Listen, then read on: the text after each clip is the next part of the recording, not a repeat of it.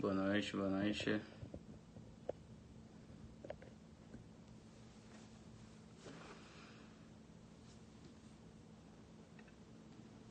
Boa noite a todos.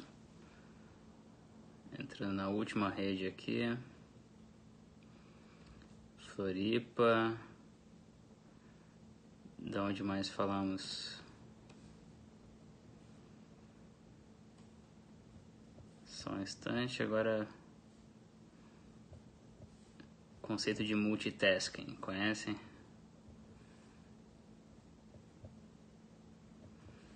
Só um instante.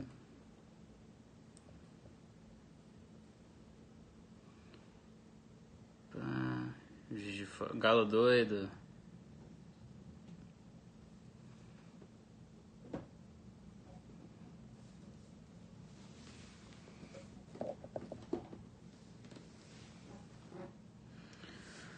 Bom, acho que estamos todos aqui.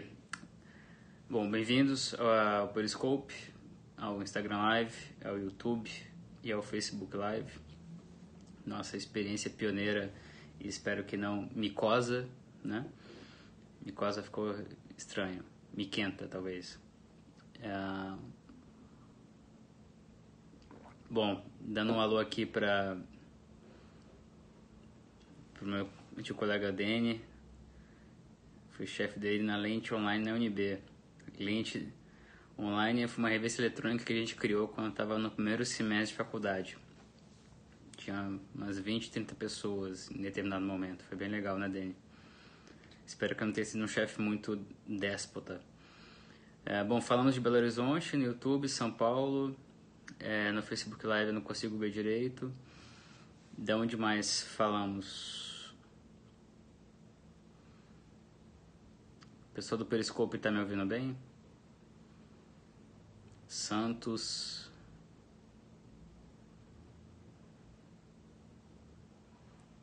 Eu fico noiado com o Periscope. Melhor chefe, valeu. Israel.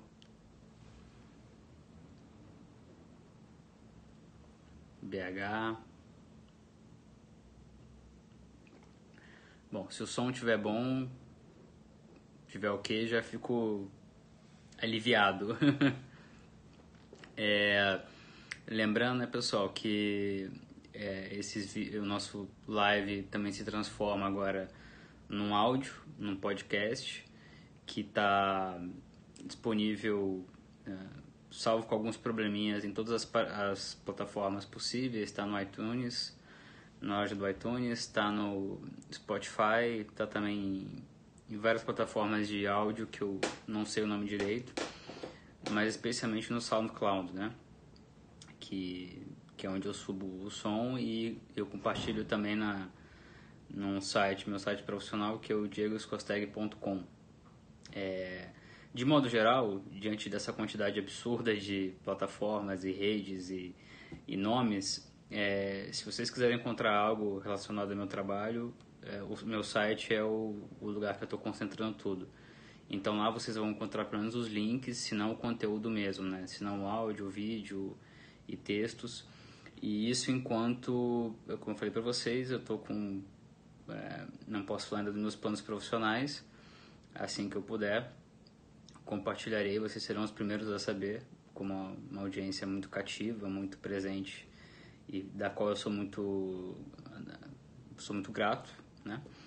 Então, é, é, sem querer me antecipar demais, mas só para não deixar vocês perdidos, é, no decorrer das eleições, muito provavelmente o, o, canal escolhido para para comunicação vai ser esse, vai ser meu site, vai ser o Twitter, como sempre, né, plataforma principal, e essa conversa aqui é, às 21 horas de segunda a sexta, em que a gente vai tentar decifrar um pouco dessa barafunda que, que se chama eleições de 2018. Tá? Então são essas questões de ordem importantes. É, eu conto com o retorno de vocês, com, com os comentários, as críticas para melhorar tanto a qualidade técnica quanto a utilidade do, desse período que a gente fica aqui junto, que para mim é um momento de até de certa é, descontração, assim, né? De eu poder afrouxar um pouco a gravata. É, hoje não estou tomando coca, estão pedindo para eu parar com a coca, então estou tentando diminuir um pouco. Mas eu acho que o bate-papo ele é mais interessante do que o monólogo, do que uma coisa mais sisuda, né? Mais, é, mais televisiva. A minha impressão é de que não é para fazer algo bagunçado, não é isso, mas é para fazer algo que seja uh, que tenha esse diálogo, né? Tudo bem que ele é virtual, mas em que vocês estão aí do, do, do lado de vocês é, expressando dúvidas, fazendo comentários, críticas e, e e eu sempre falo isso bastante porque eu realmente acredito nisso, do quanto que esse intercâmbio, desse, esse diálogo, ele é não é bom é, só para vocês, né? É ótimo para mim. É, eu aprendo há muito tempo em função disso. Eu sempre escuto. Podem ter certeza que que eu é, observo cada comentário com atenção, com, com bastante é, é, carinho e cuidado, porque eu sempre parto da premissa de que do outro lado tem alguém inteligente, possivelmente mais inteligente do que eu, mais bem preparado e que tem algo a me oferecer. E eu acho que é uma, essa é uma questão para os colegas da imprensa que porventura estejam assistindo, né, que, que, que é fundamental nesse momento que a gente precisa é, resgatar a credibilidade da imprensa, que a gente precisa é, repensar o modo como a gente faz jornalismo, que a gente precisa talvez ter um pouco mais de humildade e modéstia e encarar os nossos defeitos, as, as nossas limitações como jornalistas, né? E fazer isso de peito aberto e, e de coração aberto, né? É, sempre vai ter haters, vai ter gente que, que só quer ver o oco, que só quer ver a desgraça. Mas eu acredito com convicção que muitos de vocês querem realmente ver uma imprensa é, mais é, é, equilibrada, mais antenada, mais é, é, ancorada nos fatos, na sobriedade e sem é, incorrer demais em ideologias e, e, e levando para vocês os fatos que vocês não conhecem, não têm condições de conhecer sozinhos e analisando é, por meio de uma especialização muito é, é, é muito forte, muito dedicada uh, o que está acontecendo no mundo em determinada área para que vocês possam uh, se informar, formar suas opiniões e no caso das eleições formar uma convicção sobre em quem votar, quem não votar, né? Então, é, como tem, temos novas audiências aqui, eu faço questão de frisar esse ponto porque eu acho que ele é, é relevante dizer por que, que eu estou fazendo o que estou fazendo, né? E, e, eu não sou o único a fazer isso. E, mas é, queria deixar isso claro para quem estiver assistindo, para quem estiver vendo depois o replay, para quem estiver ouvindo é, no podcast, áudio, enfim. Há uma série de, de, de expressões, né? Bom, hoje já imaginava, imagino que a gente não vai ter uma grande audiência, porque estamos falando de dois candidatos que é, não têm grande ibope, né? É, ou seja, Henrique Meirelles e Álvaro Dias, mas é, como eu fiz no caso do Amoedo, eu acho que a gente está no terreno ainda de candidatos que merecem uh, uma análise, merecem o respeito, merecem uh, ser é, é, avaliados, né? E, e eu acho que vocês também vão ganhar gastando 15, 20 minutos para entender um pouco do, do que são esses candidatos, ao menos em linhas gerais, né? Então, é, o primeiro ponto e o, o, mais significativo, mas é bom botar isso de lado, que foi a pergunta que eu fiz, é, né, eles têm alguma chance ou têm a chance de atrapalhar? Eles não têm chance, assim, hum, sempre com muita cautela, mas os dois não têm chance de serem eleitos é, presidente, né? Ah, Álvaro Dias teria até um pouco mais de chance, talvez, num cenário é, muito é, é, ia falar, eu uso muito a palavra bizarro, né? Mas é um cenário realmente impens, quase impensável, mesmo numa eleição um pouco amalucada, né? É, Agora, isso não significa que a plataforma deles não, não mereça ser avaliada e que eles não possam é, tirar votos no primeiro turno, votos preciosíssimos de concorrentes, e com isso acabar é, numa eleição muito competitiva, é, sendo decisivos no sentido de tirar alguém ou botar alguém no segundo turno. Né? Isso é especialmente. Isso é verdade nos dois casos, mas especialmente no Álvaro Dias. Então, é, sobre o começando pelo pelo Meirelles que eu acho que vai ser um pouco mais simples. O Meirelles é, é, tem o que o bordão chama Meirelles ele está com uma equipe de redes sociais muito eficiente. Uh, ele vai ter um tempo de TV razoável né dois, quase dois minutos. Ele tem uma estrutura partidária forte por trás que é o PMDB a estrutura partidária não está com ele de coração está com ele só em parte é, na verdade, é um, é um, um, um representante é, né, da continuidade do governo Temer, no sentido econômico. É, o Meirelles é uma certa unanimidade, né? Eu acho que não é, dá para falar isso, que ele é uma, uma, unanimidade no mercado, de modo geral, em relação a, pelo menos, a common sense economics, né? Assim, em termos de macroeconomia ele não tem muito, muitas inovações nem, e nem muitas aspirações, que era o que é, exasperava muita gente durante o governo Dilma, né?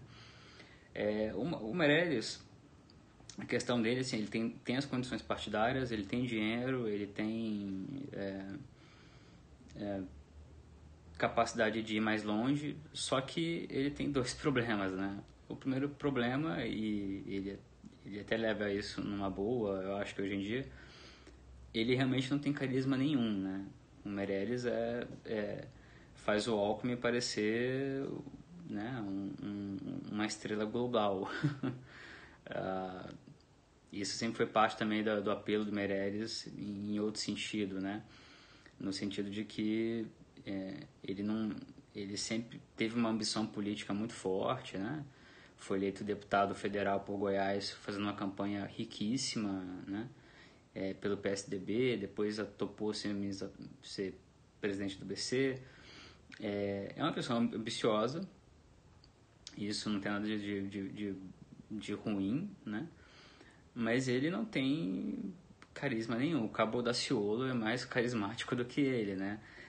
Carismático no sentido de provocar reações emocionais, de, de, de, mexer de alguma maneira com vocês, né? O Meirelles é aquele candidato que ah, tanto fez como tanto faz, né? Ele está tentando mudar isso, ele está tentando transformar, tem algo inteligente sendo gestado. Ele tenta, a equipe dele tentando transformar isso num ativo, né? Ou seja, o fato dele ser insosso, dele ser é, um cara mais tranquilo e, e, e falar de um jeito meio ele está tentando simplificar um pouco a fala dele, mas ele tem dificuldade disso. Muito mais do que o Alckmin, aliás, né? É, o que já demonstra o tamanho do problema. Mas é, essa coisa de chama Meirelles e de que ele é um bom gestor, isso tudo é, é assim, é, me parece que a mensagem dele está muito é, eu sempre recorro também essa expressão que é meio clichê, meio corporativa demais, alinhada com quem ele é. Isso, é, de certa maneira, é, é, positivo do ponto de vista estratégico, né? Não adiantava o Meirelles se vender como novo, ou, coisa que o valha, ou como o cara que vai varrer a corrupção. Isso não faria menor, não teria menor cabimento, né? Então o Meirelles, e você pega o programa de governo dele, na verdade as diretrizes, né? E basicamente ele, ele diz que quer fazer um pacto pela confiança, ele quer, por meio da, da eleição dele, é, resgatar a confiança dos investidores no Brasil. É um, é um programa muito voltado é, para o mercado, né, para os empresários, para quem pensa ah, o país por intermédio da economia. Ah, então, é uma visão de mundo que está muito associada a isso. É, mas, ao mesmo tempo, você pega o programa dele, as coisas que ele diz, é, é um programa social-democrata. É interessante observar isso, né? quando a gente faz comparações com outros países, como no Brasil, boa parte desses programas do Alckmin não é, não é tão diferente. É, se fala em direita esquerda, né? E, e, e tem programas muito mais bem é, classificáveis, mas é, no caso do Meirelles, entre outros, é, é social-democracia pura, né? É um Estado eficiente do tamanho que, que, que possa existir, que, que sim ajude a, a, a, a, crescer a economia e a criar empregos e, e a melhorar a renda. Não é um Estado mínimo. E é um Estado preocupado com as questões sociais, como determina a Constituição de 88, né? Então, um dos, uma, uma das sugestões do Meirelles, uma das poucas sugestões, é a criação do, do Procriança, que é um programa para que as famílias tenham condição de botar numa creche particular seus filhos. Uma das grandes dificuldades que a gente tem hoje na, na educação é, básica do Brasil é essa, né? É a, a dificuldade de é, ter um, a educação presente desde do, né, de 0 a 5 anos, que é quando se forma um indivíduo, e isso é algo que é, que é consensual e que está presente, felizmente, em boa parte dos programas, ou seja, como é que você dá atenção maior a, a creches e, e, como o Estado pode participar disso. Então você veja, o Meirelles, um candidato do mercado, é, tem uma parte do, do programa dele, das diretrizes dele, que contempla isso. É, e isso está, aliás, em vários programas. Também a questão da, da saúde é, do Meirelles é interessante. É interessante claramente houve é, gente pensando ali e falando de, de coisas que hoje são senso comum para quem estuda um pouco de saúde, para quem cobre saúde, em relação a maior prevenção e, e, e tratar as pessoas e não a doença, e uma atenção maior às questões primárias, né? a, a presença física do, do agente de saúde. É, educação é a mesma coisa, né? como eu falei, vai desde a creche, mas também é um ensino básico. Então, sim, ele tem diretrizes ali que são é, todas do senso comum, acho que dentro do razoável. Né? Ele é, é, é, é um candidato bem. Deixa eu fazer uma mudança aqui de cabos. Peço licença. Ele é um candidato bem do, do razoável, né?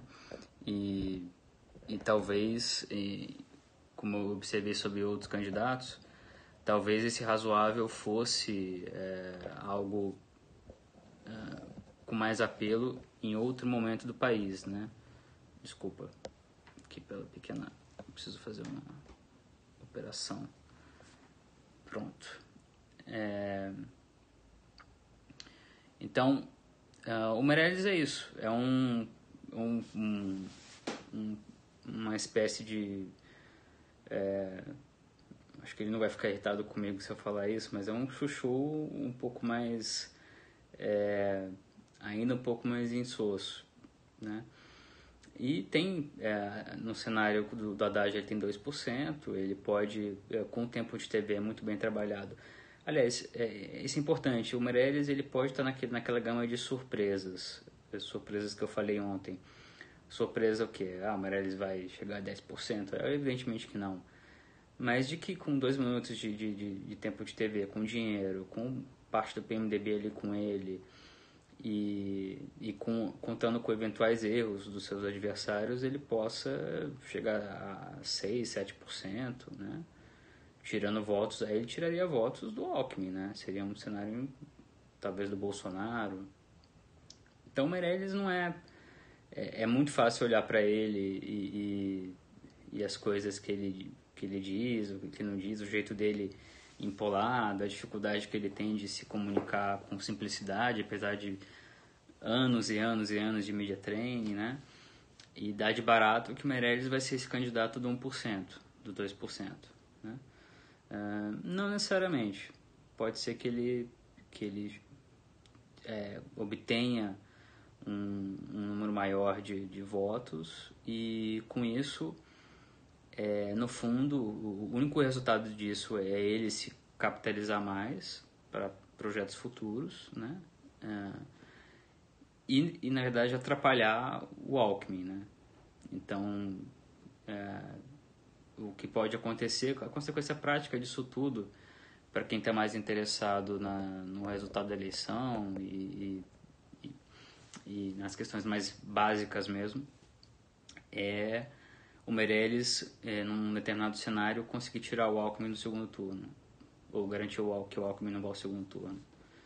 É, eu acho que isso, isso é uma, uma coisa que, que, que, que pode acontecer. Uh, eu acho que é o tempo suficiente pra, de Meirelles, né? Não vou falar da, da questão da trajetória dele, tudo isso vocês acho que conhecem, sabem muito bem. A participação dele agora no governo Temer, ele ter ficado após o escândalo da JBS, uh, também as medidas positivas que foram tomadas pelo Meirelles. Há muita controvérsia em relação às reformas propostas, mas é, há números inegáveis de sucesso na gestão do Meirelles, é, especialmente em contraponto com o tamanho do fracasso prévio que, que, que foi a gestão calamitosa da Dilma Rousseff na área econômica. Né? É, portanto, este é o candidato Meirelles, fiquemos atentos, já há memes bem interessantes, novamente, tem um marketing eficiente, está com a mensagem certa diante do candidato que ele é, pode atrapalhar o Alckmin a chegar ao segundo turno, né? É, fora isso, são surpresas realmente do que caem no terreno do imponderável, né? Ou do que a gente não consegue realmente vislumbrar.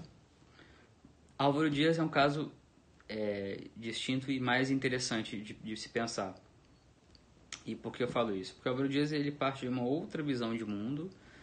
É, também não, eu vou uma questão de, de, de, de ser sintético e do tempo de vocês. Eu não vou narrar a trajetória do Álvaro Dias e tudo que ele já foi, o que ele não foi. É, mas o Álvaro Dias tem, é, só brevemente, ele tem um histórico recente, recente de, sei lá, coisa de 15 anos. A gente vai envelhecendo um pouco e vai perdendo um pouco essa noção de tempo, né? Mas de enfrentamento à corrupção. Isso eu e outros colegas e pessoas acompanhamos de perto o quanto que ele foi combativo antes de, de, de mensalão, antes de Lava Jato, é, e ao longo desse período, como ele foi um parlamentar que, que fazia requerimentos cobrando coisas do governo, ele combateu muito o governo do PT, né? É, especialmente nesse campo, nesse campo ético. Ele tem um, aquele, aquele jeito meio de, né, que também passa um pouco ali pelo Meirelles e pelo Alckmin, um jeito um pouco é, do político antigo, falando em, empolado, né? Mas talvez a palavra não seja exatamente essa, mas mais sisudo, um pouco, fala um pouco, um pouco mais de, de, de afetação, né? No sentido de, de não, não ter a, o carisma ou o jeito de falar mais simples do Bolsonaro, do Lula, né? Ou do Emael. ou, ou mais ainda, do Cabo da Ciolo, né? É, então, é, é inequívoco que ele, ele fez uma, uma carreira recente é, de grande crítica ao PT, buscando pelo lado de requerimentos. Ele aprendeu isso, aliás, com o PT. O PT, é, nos anos 90, especialmente, se, se especializou em usar a, a, força fiscalizatória do parlamento para incomodar criando CPIs ou, ou, pedindo requerimentos de informação é, para o governo, obtendo informações é, que mostravam, e usando um sistema de contas do governo para mostrar baixo investimento em, em, várias áreas, falta de execução é, de, de, investimentos, né? quando o governo anunciava que estava investindo em saúde, vinha o PT e mostrava que a, a execução era só de 0,5% em determinado pro, programa. O Álvaro Dias, em parte o DEM, quando o governo, o PT assumiu o governo, passaram a fazer isso com competência, com frequência e também a, a, a fazer é, bastante esse trabalho de pedir relatórios do TCU e, e, vazar relatórios, isso eu posso falar, acho que sem problemas, e vazar os relatórios do TCU é, é, críticos ao governo para a imprensa. É um jogo tradicional e, e, e, dentro do que se espera da, da imprensa e, e da política, né? É, o que ele faz? Ele pega uma mula, que é a Lava Jato, né? e a Lava Jato como uma mula para o que ele chama de refundação da República.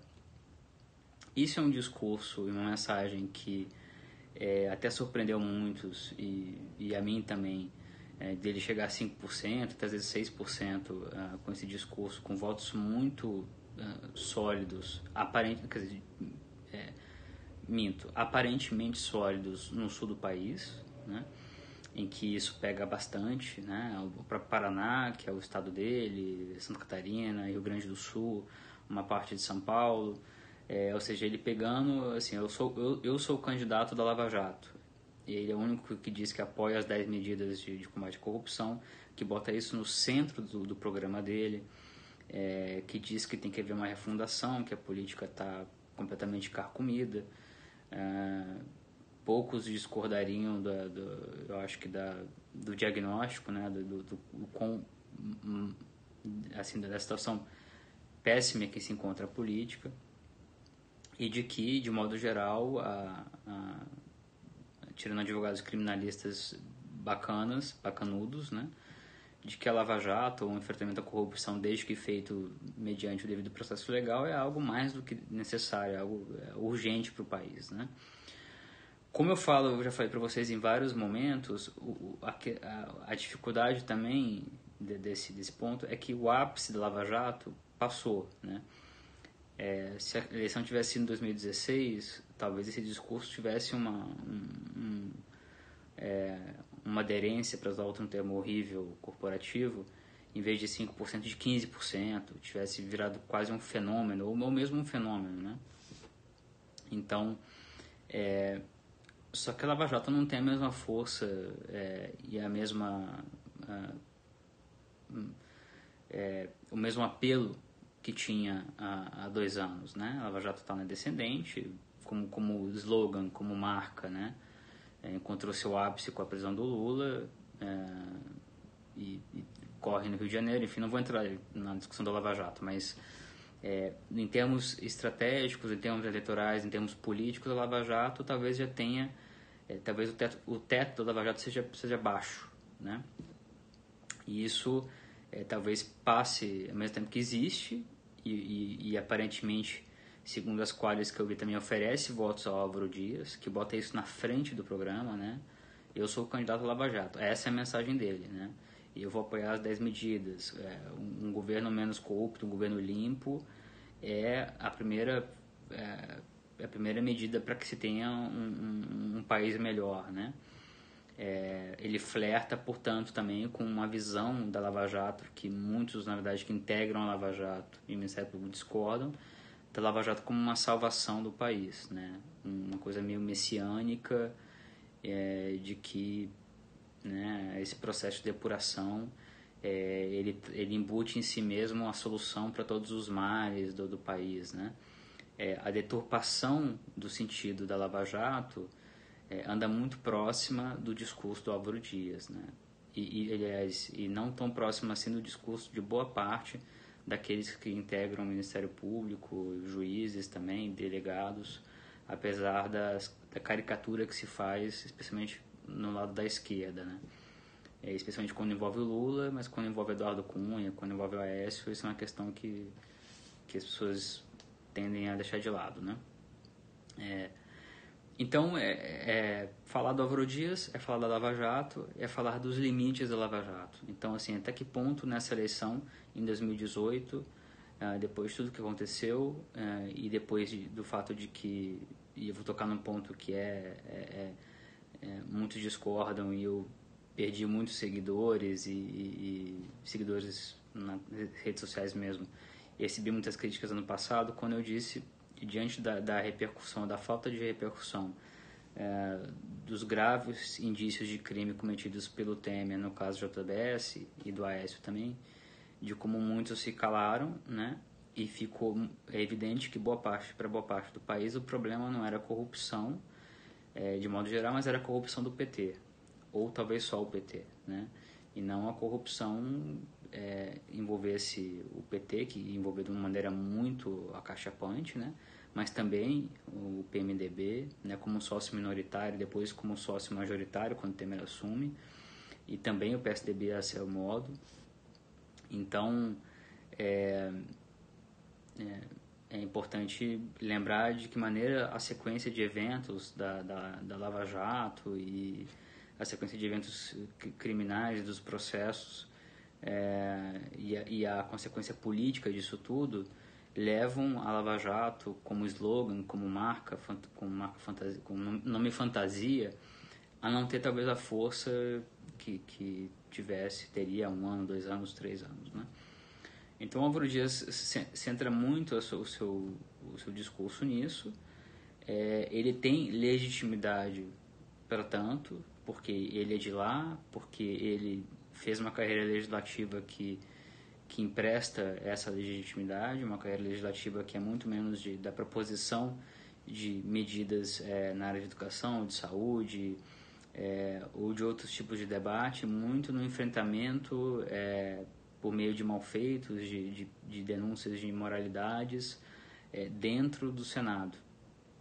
Então, como no caso do Meirelles, eles compartilham isso, é, são candidatos cuja mensagem está muito próxima do que eles realmente são como pessoas e como candidatos, né? como, como com, em consonância com a trajetória que, é, que eles têm.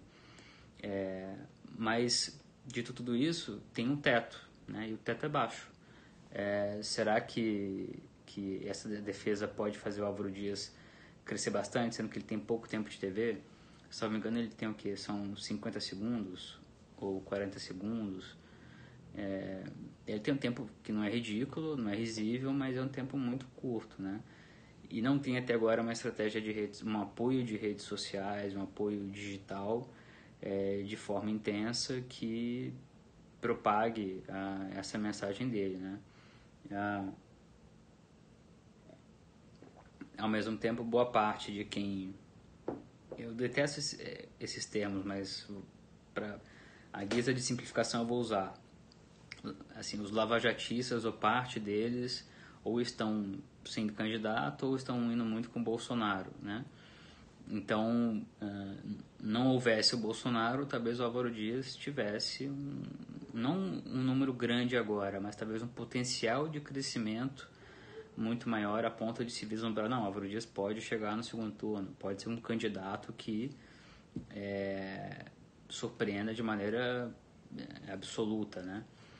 Não é o que parece. O que parece, é, o que se apresenta nesse momento é isso. É um candidato que pode crescer sim. E, e respondendo também a pergunta que eu, que eu expus no começo, ele pode crescer é, atrapalhando talvez o Bolsonaro, que, como é, que tem uma, tá, tá com uma rejeição preocupante do ponto de vista do Bolsonaro, né? É, então pode é, captar votos do Bolsonaro, pode captar votos do Alckmin. Na verdade, já tem votos que seriam em tese do Alckmin. É, então, é, quando a gente fala de candidatos como esses, a gente está falando de candidatos que roubam votos daqueles que poderiam ou podem chegar ao segundo turno, né?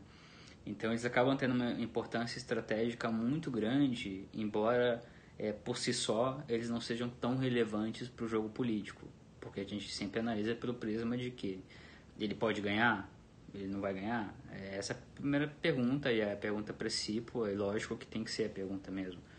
Mas para quem está mais atento às sutilezas e, e, e, a, e a combinação, de, até mesmo via teoria dos jogos, é, e a combinação dos candidatos, da ação de cada um e, e de que maneira essa, é, essa dança vai se dar, esses candidatos têm importância, ainda mais numa eleição que é, é ao que tudo indica, é, tem grandes chances de se definir no primeiro turno é, de uma maneira muito próxima, né? ou seja, com uma votação, diferença de votação pequena.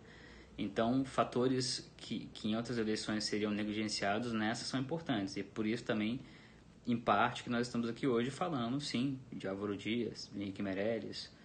Né? É, tem esse componente também estratégico que eu acho importante que vocês tenham em mente ao menos lembrar, pô, ok, o Álvaro Dias ou, o Meirelles, ah, não vai ganhar, mas, pô, será que eles podem pegar votos aqui, ali, aqui e, e acolar, né? E com isso é, é, mudar o segundo turno, né? Deixar de levar um candidato ao segundo turno, atrapalhar os... Então, assim, o Álvaro Dias está atrapalhando o Alckmin há bastante tempo, né? É, o Meirelles não atrapalha muito ainda ninguém, por enquanto, mas, como eu disse, tá, tá, tá se afiando, né? É uma campanha que tá, tá bem afiada e que pode crescer e vai ter tempo de TV. Então, em, enfim, em linhas gerais é isso. Essa é, é a, é a análise que eu faço dos dois candidatos, arrematando, não, eles não têm chance de, de serem eleitos, sim, eles têm grande chance de, é, é, sempre considerando a, a, interação com os demais candidatos, atrapalhar é, outros concorrentes que podem chegar ao segundo turno.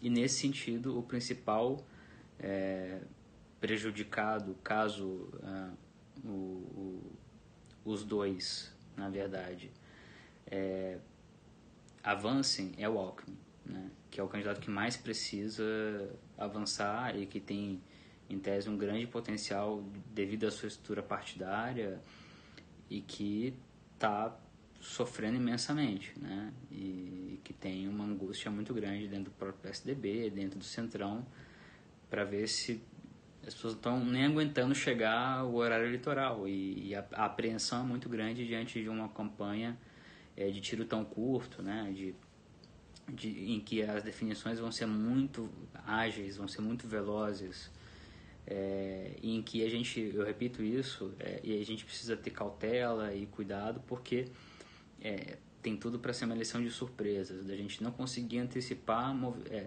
a interação de, não quero ser muito usar muito jargão, mas a interação de variáveis que acabe por nos tirar o chão, né? E de repente é isso, um candidato sobe muito rápido ou um derrete, é, um desiste, né? E e a gente fica a gente fala quem está pensando nisso sem saber, né? E também espero que tenha sido um pouco útil. A gente, ao longo do tempo, vai. Eu estou reservando algumas surpresas para vocês. A gente vai falar mais sobre a parte substantiva de cada candidato, né? Nesse momento, como eu, eu frisei para vocês, eu estou me atendo muito mais à questão estratégica, à questão da competitividade, à questão da concorrência, de quem pode ou não chegar longe, de quem pode ou não ganhar, de que maneira isso pode ou não acontecer, e menos em relação ao, ao programa em si, avaliação da, substancial do que são as diretrizes ou as propostas e, e nós teremos tempo para fazer tudo isso, né? Ah, então é isso, gente. Temos perguntas sobre esse sobre esse assunto. Enquanto eu tomo água, isso aqui é água mesmo, não é uísque disfarçado. A tem boa votação em São Paulo. No Nordeste ele não existe. Totalmente, no Nordeste não existe e dificilmente vai existir. O que ele precisa é, é realmente intensificar, garantir os votos que ele tem na, no, nos grandes centros metropolitanos do Sul, do Sudeste, um pouco do Centro-Oeste. É, proteger os votos que em tese ele tem e, e intensificar a sua mensagem para roubar votos dos indecisos, né? trazer os indecisos que em tese é, possam é, estejam interessados, uh, possam ser seduzidos pelo discurso de refundação da República, de um Estado em que os servidores é, sirvam o Estado, não se sirvam dele, enfim, essa é uma ideia muito poderosa, não é uma ideia que, que passa ao largo do espírito do tempo do país, sem querer ser muito metafísico, mas especificamente neste ano, diante das circunstâncias que se apresentam, eu tenho dúvidas uh, sobre a viabilidade eleitoral desse discurso. Né? Bom, no YouTube não temos, acho que, nenhuma pergunta, mas... Uh, o Weber pergunta quais as possíveis inclinações de Álvaro e Meirelles para o segundo turno. Bom, Meirelles automaticamente com Alckmin, se houver Alckmin. Se for o cenário Bolsonaro e e, e Haddad eu acho que não, não vai apoiar ninguém. É, no caso do Álvaro Dias, é, eu acho que é, ele tende realmente a ficar em cima do muro, a não apoiar ninguém, independentemente de quem vai para o segundo turno. Há uma chance residual de que ele apoie o Bolsonaro, caso o Bolsonaro vá para o segundo turno. E claro, a gente não está falando da Marina, né? Se vai a Marina, o Álvaro apoia a Marina. E eu repito aqui sobre o risco de, de ser sacaneado depois, zoado, que a Marina é uma candidata com chances. Ao menos de chegar, chegar ao segundo turno.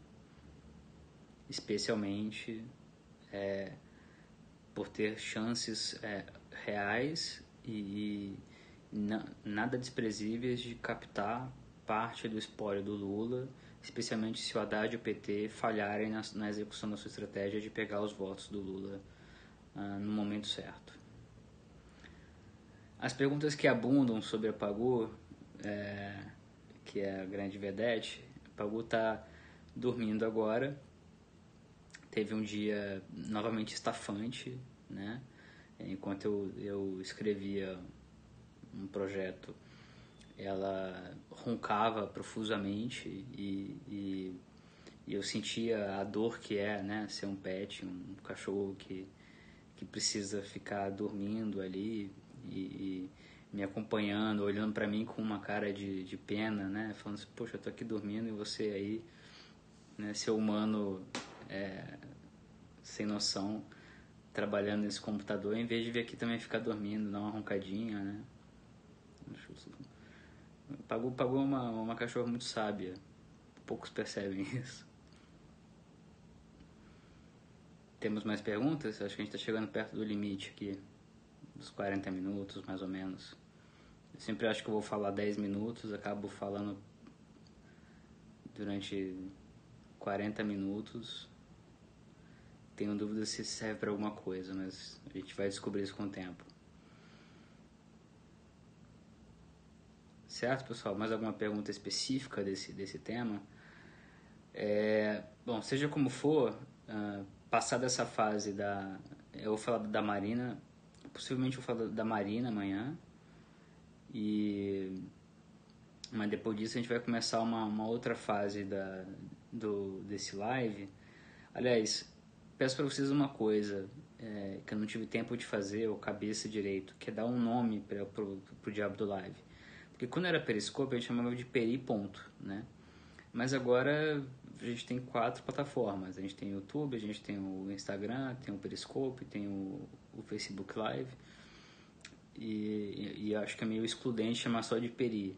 Então, se vocês tiverem uma sugestão de nome para o pro programa, é, de preferência ou botem no site ou botem, botem de repente no, no, no, Twitter, que é a ferramenta principal. Enfim, se tiverem alguma sugestão, sou todo ouvidos. É, até pensando outro dia os nomes e tal, uma coisa que eu gosto de fazer, exercício. Mas para os marqueteiros que abundam aí, na, que se proliferam é, na, na, na, nossa, no nosso papo, no nosso bate-papo, me deem, deem sugestões.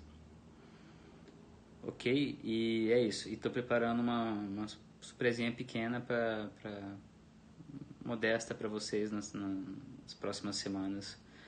Também lembrando que nas próximas semanas eu vou estar muito envolvido com palestra, com, com debate e a campanha vai avançar e a gente vai junto, a gente vai junto com tudo, né? Com mais informação, com mais capacidade de análise, conforme o tempo vai passando, a gente vai ter mais uma massa crítica para poder avaliar com mais precisão as tendências, não só avaliar o que está acontecendo, mas avaliar também as tendências.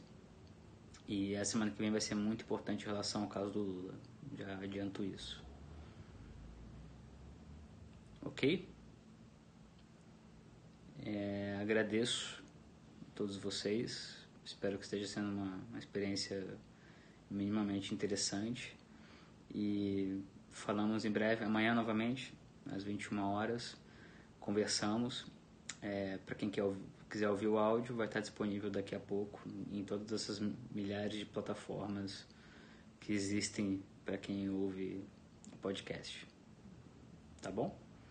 Obrigado, pessoal. Uma boa noite. Um abraço para vocês.